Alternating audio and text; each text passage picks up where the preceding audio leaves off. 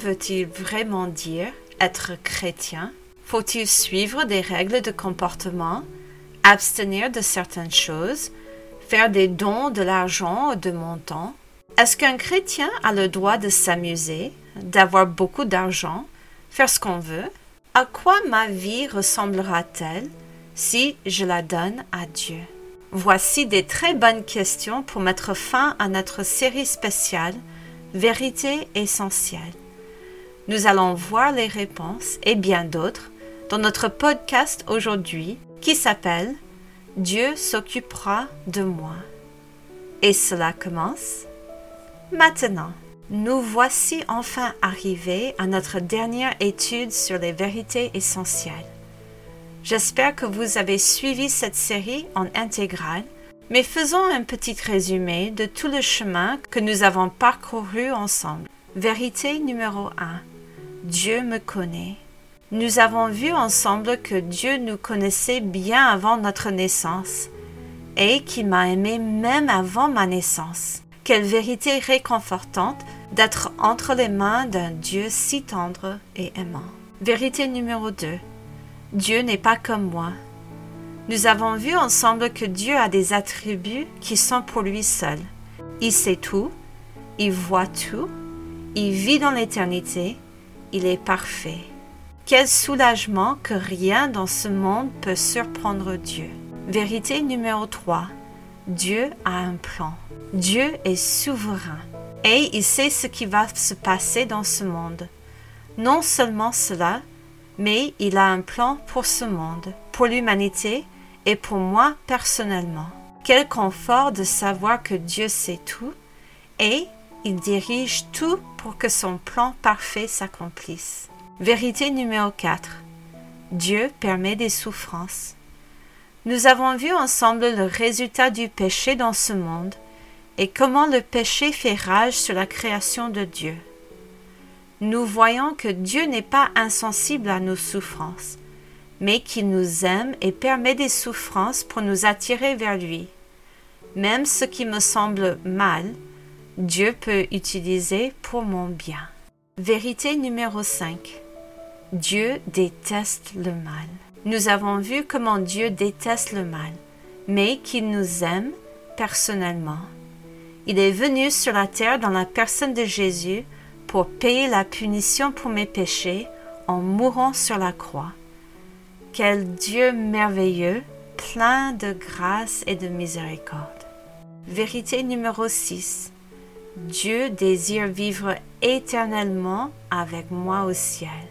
Dieu m'offre son don de vie éternelle avec lui. Il suffit pour moi de croire et accepter ce cadeau en me repentant de mes péchés et en laissant Dieu devenir mon Seigneur et mon Sauveur.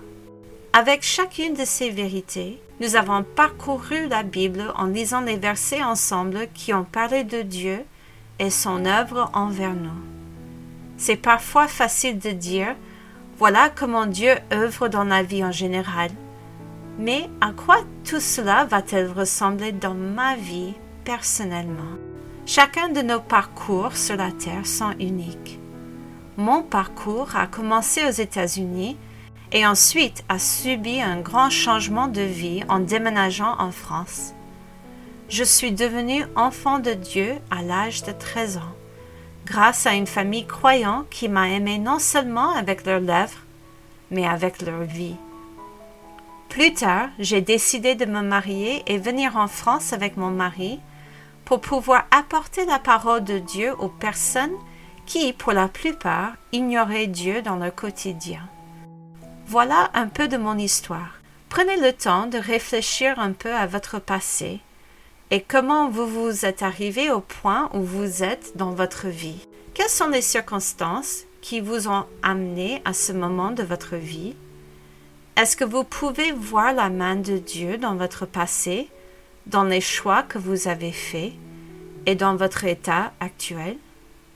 Maintenant, avec un peu de recul et avec l'aide de la parole de Dieu, je peux voir que dans ma vie, dans les moments sombres ainsi que dans les moments joyeux, que la main de Dieu n'était pas loin.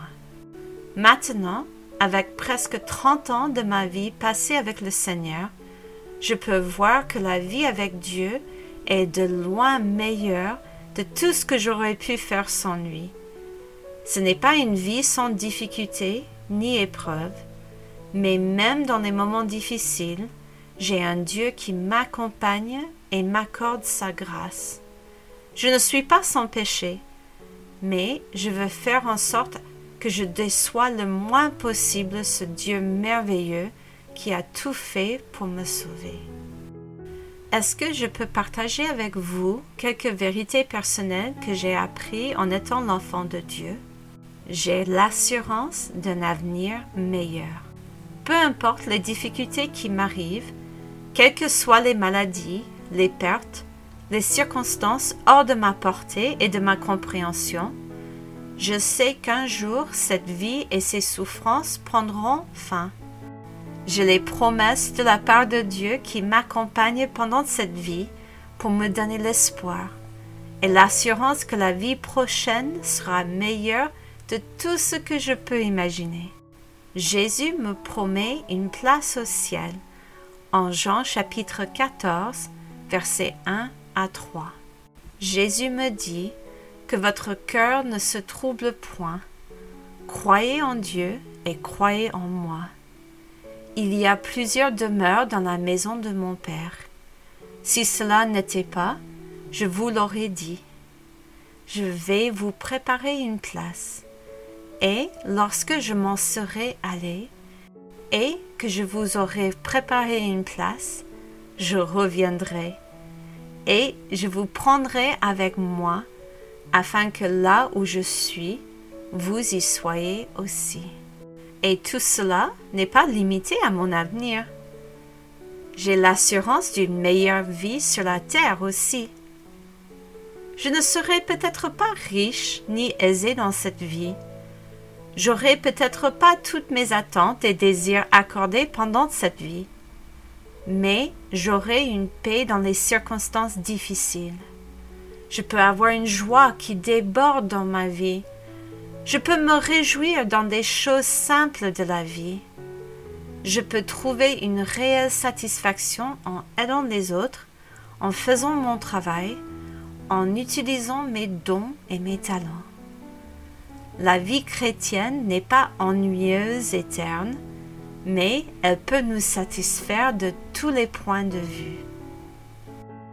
Jésus dans la Bible se dit d'être le bon berger qui donne sa vie pour ses brebis.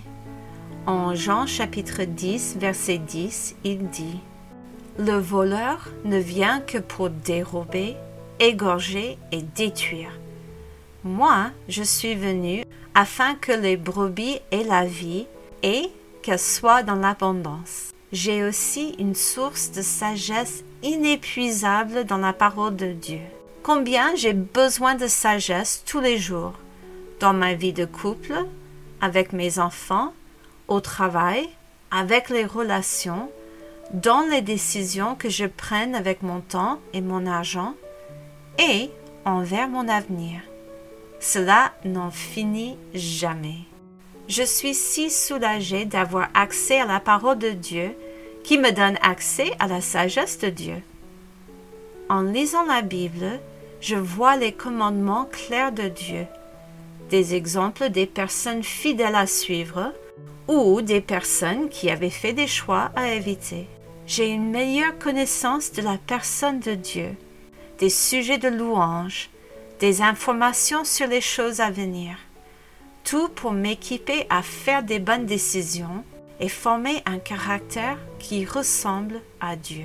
Dans son épître, Jacques nous dit, en Jacques chapitre 1, verset 5, si quelqu'un d'entre vous manque de sagesse, qu'il la demande à Dieu, qui donne à tous simplement et sans reproche, et elle lui sera donnée. J'ai aussi un accès auprès de Dieu à n'importe quel moment de ma vie. Au moment où je suis devenu l'enfant de Dieu, la Bible me dit qu'il a envoyé son esprit vivre avec moi, et son esprit sera avec moi tous les jours de vie. Jésus, le soir avant sa crucifixion, promet à ses disciples en Jean chapitre 14, versets 16 à 17. Et moi, je prierai le Père, et il vous donnera un autre consolateur, afin qu'il demeure éternellement avec vous, l'Esprit de vérité, que le monde ne peut recevoir, parce qu'il ne le voit point et ne le connaît point. Mais vous, vous le connaissez, car il demeure avec vous, et il sera en vous. Cela veut dire que Dieu m'accompagne dans chaque circonstance de ma vie. Je ne suis jamais éloigné de sa présence. Il est toujours avec moi. Non seulement cela, mais j'ai accès à Dieu à n'importe quel moment grâce à la prière.